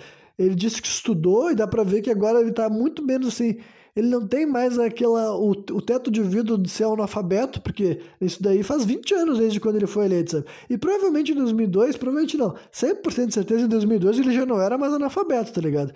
Com certeza em 2002 ele já tinha se alfabetizado. Então, tipo assim, o Lula hoje em dia realmente, quando ele disse que ele sai da cadeia mais preparado para para governar o Brasil, eu acredito que quando ele eu acredito que ele quer dizer mesmo que ele sai da cadeia muito mais preparado para ser um político, porque honestamente eu acho que ele deve estar na fase mais realmente desenvolta, tá ligado? O cara tá vivendo a vida de a vida de figura pública há muito tempo, tempo demais, né? Só que enfim, ele teve essa prisão que provavelmente não foi o fim do mundo, sabe? Provavelmente ele foi tratado com muita dignidade, provavelmente as pessoas que estavam cuidando dele na cadeia não eram inimigos dele, não eram opositores dele. Provavelmente ele dormia bem, se alimentava bem. Tô falando assim o que, que eu acredito como foi, sabe? Eu não acredito que o Lula foi maltratado, eu não acredito que foi uma prisão Mandela, sabe? E ele nunca falou esse tipo de coisa também, sabe? Eu nunca vi o Lula descrevendo qualquer história trágica da vida dele na cadeia. Ele nunca deu esse tipo de coisa, né? Ao mesmo tempo que ele não quis ir para casa porque ele disse que não queria, sabe? Não queria ir para casa, ficar com uma tornozeleira pro povo brasileiro achar que tinha, tava escondendo alguma coisa. Então, tipo assim, cara, onde é que o Lula realmente estava preso? Sabe? Quem é que viu o Lula preso atrás das grades? Eu não estou dizendo que ele não foi preso, mas como, como realmente foi essa experiência do Lula estar preso, tá ligado? E eu não acredito que tenha sido uma experiência torturosa, sabe? Ele não. Eh, tipo, porque foi preso de dois anos, tá ligado? Cara, dois anos de cadeia fode a cabeça de um homem, tá ligado? É sombrio. E o Lula nunca tem experiências sombrias para contar, sabe? Ele tem sempre experiências de como ele saiu de lá, sabe? Sabe, mais culto, mais preparado, e agora ele tava, sabia o que ele ia fazer, tá ligado?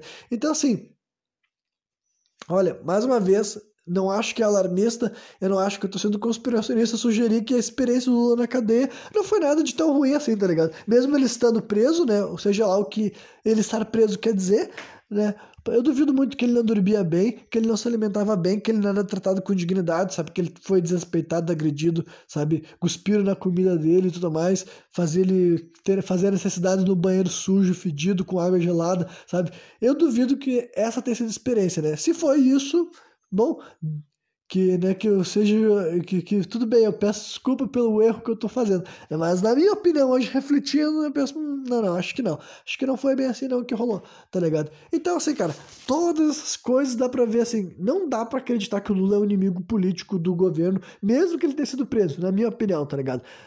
A vida que esse cara tem, o tratamento que ele tá tendo agora, o lugar, o, o, o posto que ele tá sendo colocado de novo, sabe? Como eu disse, cara, não foi uma tentativa do Estado impedir o Lula de ser eleito, sabe?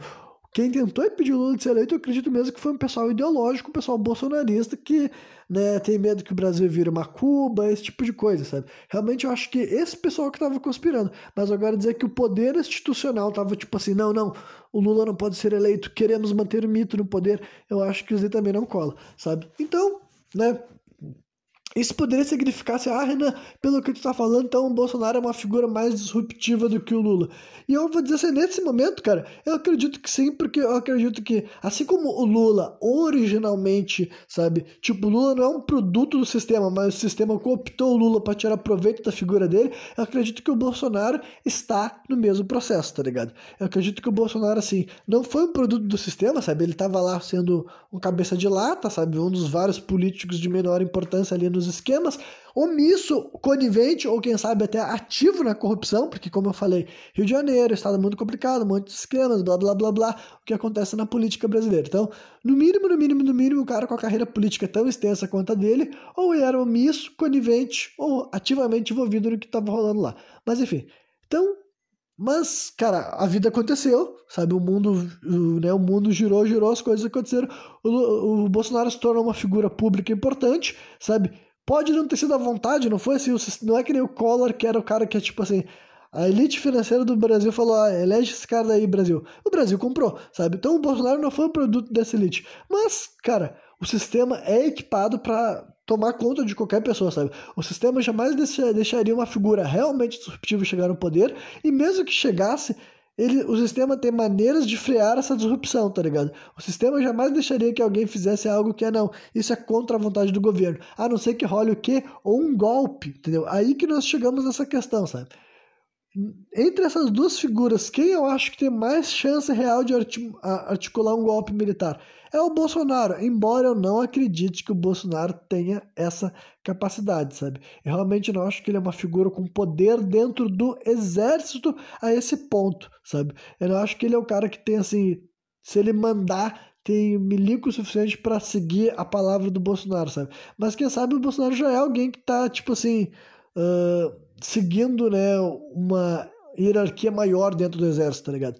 Porque, né, mas enfim, o Lula, chance nenhuma, entendeu? Nem isso daí eu já falei também, sabe? Delírio, delírio. Golpe comunista no Brasil é delírio, delírio, virar Cuba, virar Venezuela. Cara, isso daí tem tudo a ver com os contextos de guerrilha, de matar gente, sabe? De ter confronto, sabe? Revolução cubana, caralho. Vamos estudar o que rolou lá, sabe? Não tem. Cara, o não, sério, sério, sério, sério. Eu não posso mais ficar tendo esse tipo de conversa, sabe? Eu não posso mais ficar tendo esse tipo de conversa. Não, não, não. Sabe? No Brasil não existe, cara. Não existe ameaça comunista, sabe? A última vez que teve ameaça comunista deve ter sido em 1930. Getúlio Vargas massacrou os comunistas, sabe? Matou. Se vocês não gostam de comunismo, batem palma pro Vargas, então, sabe?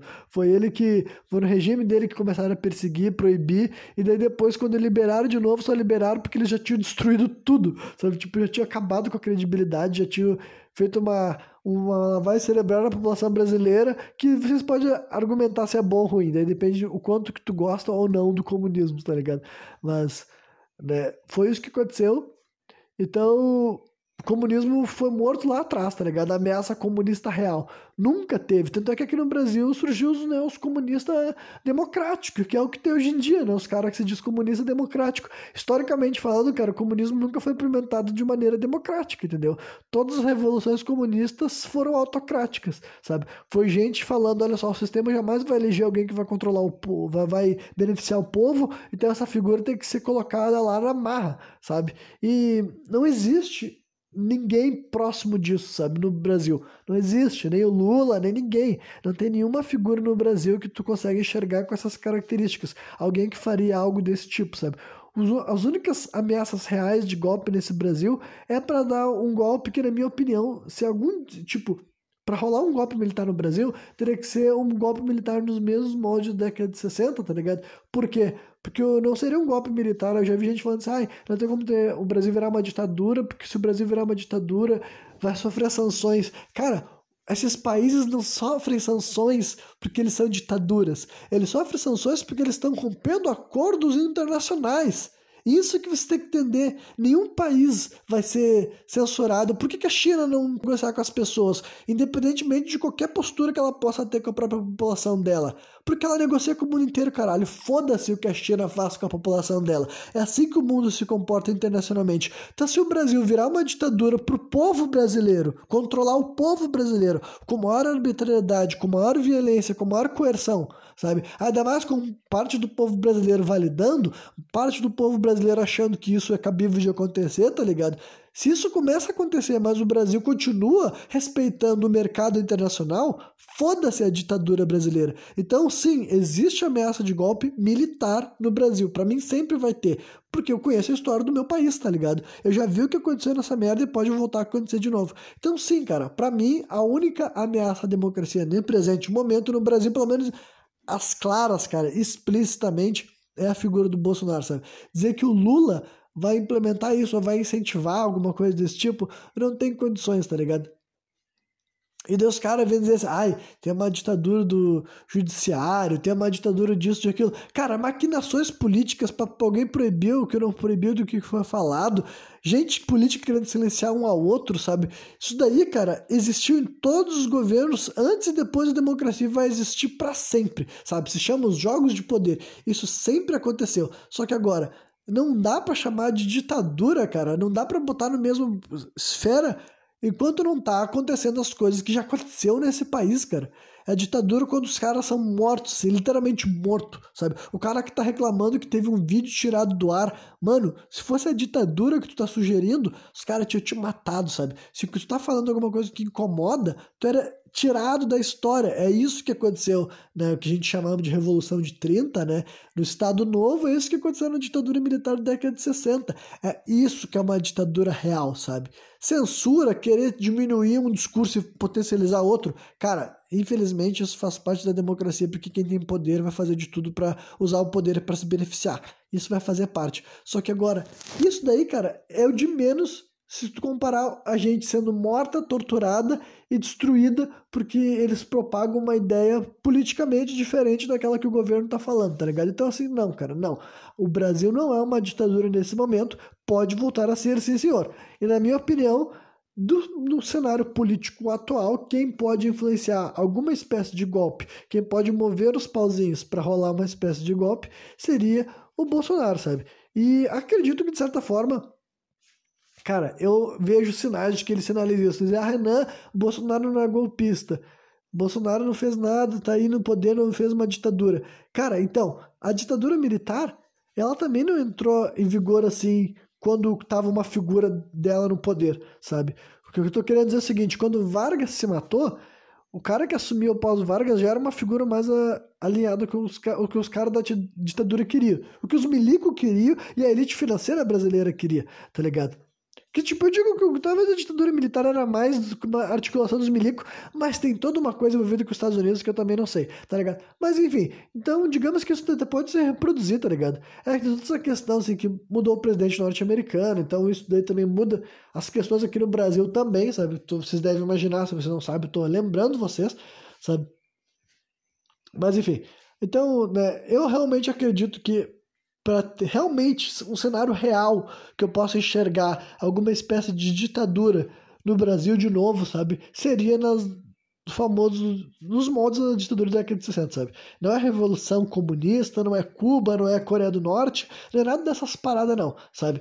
É simplesmente um país que se torna mais arbitrário com a própria população, mata mais a própria população, persegue mais a própria população, sabe? E, cara, historicamente falando, nesse país, cara, isso só aconteceu com gente ditas de esquerda, sabe? Fosse comunista, anarquista, esse tipo de figura, sabe? No Brasil, cara, no Brasil, assim, não adianta. Não, não, não, não eu nem sei o que a pessoa queria sugerir, sabe? Ah, não, a ditadura que, sei lá, eh, seria se tivesse revolução, se tivesse matado burguês, tá ligado? Se tivesse uma história do Brasil de, sei lá, cortado cabeça de rei, matado, assim, filha de militar na rua. Isso nunca aconteceu nesse Brasil, tá ligado? Isso nunca aconteceu nesse Brasil. Então, sério, esse tipo de medo sabe? É realmente fantasma do comunismo, sabe? No Brasil isso não tem chance nenhuma de acontecer. Então, cara, fiquem atentos sim com as articulações do Bolsonaro. Ah, que eu ia dizer assim que, cara, que ele pode não ser agora, nesse exato momento, um golpista, mas ele claramente sempre plantou sementes de que, tipo assim, a vontade, se ele não tem a vontade, ele tá representando a vontade de outra pessoa, tá ligado? Porque sempre, cara, desde 2018 ele dizia que se ele não fosse eleito, era alguma espécie de golpe, alguma espécie de artimanha, alguma coisa ilegal.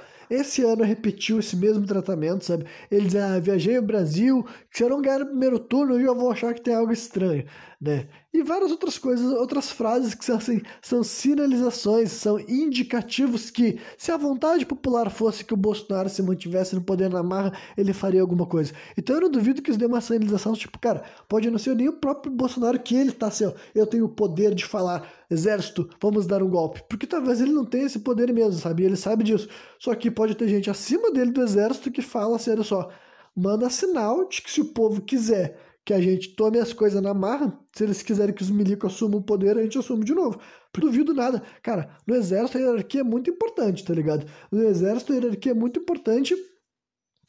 E assim, ó, difícil o general ouvir um capitão, tá ligado? Difícil o general ouvir um capitão. Então não duvido que o Bolsonaro possa sim seguir ordens de gente com patente maior do que ele, se se ele tenha realmente alguma estima por esse título de capitão, de que ele não é. Mas, né, aqui o Brasil é um lugar tão estranho que eu não duvido que um capitão, ex-capitão do exército, possa realmente seguir sendo subordinado a milico, porque, tipo, aqui no Brasil, uh, exército e política andam junto, né? Religião e política andam junto, tudo e política andam junto nesse Brasil. Enfim, para concluir, eu quero deixar assim uma mensagem democrática contra o bolsonarismo, tá ligado? Porque né, na democracia é isso que a gente tem. A gente tem a famosa liberdade de expressão, sabendo se articular, sabendo se expressar. E como eu não prego o extermínio, sabe, físico real das pessoas, o que eu prego é o combate às ideologias que eu acredito que merecem ser silenciadas e desmistificadas e realmente depois, sabe, depostas, deixadas, sabe, para para morrer, né? Porque eu acredito que o bolsonarismo é isso, sabe? Realmente, assim, é um negócio assim, eu acho que o bolsonarismo, ele representa uma parte do Brasil, cara, que honestamente, desde antes, cara, desde eu crescer, entender mais sobre política e me politizando pouco a pouco, eu já não compactuava com os valores bolsonaristas, tá ligado? E é um negócio assim que existe aqui muito no Rio Grande do Sul, só que também, né? Não é só no Rio Grande do Sul, vou até fazer assim, vou fazer assim, Tipo, como eu sei muito a visão, o que, que os próprios gaúchos falam do Estado e como várias outras pessoas de fora do Estado falam, sabe? Dizer, ah, que o Rio Grande do Sul é um Estado racista. E eu acredito que o Estado do Rio Grande do Sul seja racista. Mas olha só, sem sendo, sem, sem puxando, sabe, puxando pro seu próprio lado, sem puxar a sardinha. Qual Estado brasileiro que realmente não é racista? Sabe? Considerando que o poder é institucionalizado por uma elite racista em todo o espaço, tá ligado? Não é como se os caras que representavam a Bahia, que representavam, sabe, Piauí, Maranhão, os estados do norte e do nordeste, eles fossem, sabe, pessoas negras, pessoas plurais. Não, quem governava esses estados eram pessoas brancas que iam controlando e fazendo política, sabe? A escravidão rolou no Brasil inteiro, de norte a sul, tá ligado? É uma, é uma tragédia histórica que aconteceu. Só que ao mesmo tempo eu também sei que isso, eu tenho consciência que tem aqui no nosso estado. E honestamente, mas também eu sei que não foi o estado que mais votou, sabe? Aí falando especificamente em votos no Bolsonaro, sabe? Eu sei que o Rio Grande do Sul aqui, por exemplo, ficou. Só que eu acho que isso aqui são dados do primeiro turno. Se eu não me engano, o segundo turno não divulgaram ainda, ou não encontrei, sei lá. Mas assim, Eu sei que a diferença foi. Parece que era 3 milhões votaram no Bolsonaro e 2. Eu sei que era uma diferença de 400 mil votos, sabe? 400 mil votos, quase meio milhão de pessoas, mas ainda assim, sabe? Era 48% do estado votou no, no Bolsonaro, se não me engano, e 42% votaram no Lula. Então, tem mais bolsonarista, e nem todo mundo já vai também fazer aquele esclarecimento que eu sei que nem todo mundo que votou no Bolsonaro é bolsonarista mesmo, tá ligado? Mas é por isso que eu tô falando. Eu, o, meu, o meu raciocínio aqui é contra a figura do Bolsonaro e a coisa que ele propaga, tá ligado? Eu realmente acredito que existir uma parcela tão grande de brasileiros que eu não quero que eles desapareçam, mas eu quero que eles consigam evoluir esses raciocínios, tá ligado? Eu quero que todo mundo que é bolsonarista hoje em dia consiga, pouco a pouco, ao longo do tempo, diga, dizer adeus para esses valores, porque eu acredito que o sentimento bolsonarista, cara, para mim, é a concentração de várias coisas que eu nunca compactei com a cultura brasileira, sabe? Acredito sim que é um sentimento de preconceito, sabe? É um sentimento que, que persegue, que ataca, que, que. Enfim, que não compactua com a diversidade, que não compactua com as minorias, tá ligado? Todo mundo aqui sabe que esse daí nunca é a primeira coisa que eu bato, mas até nas outras pautas, parte política, sabe? Não é uma coisa só que eu tenho que me decidir, entendeu? O Bolsonaro é contra a legalização das drogas. Quem conhece meus programas aqui fala, cara que fala. Quem conhece meus programas aqui sabe que eu sempre já falei sobre esses assuntos várias e várias vezes em vários programas diferentes. Já expliquei, não vou entrar no raciocínio todo sobre isso, mas é quem, quem é contra o negócio, pesquisa, vê o que é a diferença de proibicionismo e legalização. Legalização não é incentivar o uso de droga, não é incentivar o tráfico, não é incentivar a overdose, não é incentivar a dependência química. Pelo contrário, Legalização é tentar uma outra política pública para diminuir todas essas coisas que existem agora, sabe? A gente está num país que as drogas são ilegais e nosso país tem uma péssima gestão com relação a isso, sabe? O tráfico não para, as mortes por droga não param, os crimes relacionados à droga não param, sabe? O proibicionismo não é uma melhor solução para a sociedade, tá ligado? O crack surgiu no proibicionismo, a cracolândia surgiu no proibicionismo, tá ligado? Aí eu vejo esses argumentos dessa gente querendo fazer de conta que quem quer legalizar quer destruir a sociedade. Pelo contrário, cara, a legalização é para salvar a sociedade. Se tu não acredita em mim, vai estudar, caralho. Vai estudar, sabe? Então esse é isso que ele fala, sabe? Aí ele quer flexibilizar a arma, que eu já falei que para mim não tem problema nenhum, sabe? A pessoa tem uma arma, só que não no sentimento, no sentido que ela quer fazer a própria segurança dela porque ela acha que ela precisa. Eu acho que esse tipo de sentimento não é uma coisa que tem que acontecer no Brasil nesse momento. Eu acho que tem que ser uma gestão estrutural para dessucatear o serviço público, mudar o sistema das pessoas serem encarceradas, mudar, enfim, fazer essas mudanças muito mais importantes do que vir com uma pauta populista de armar a população, tá ligado?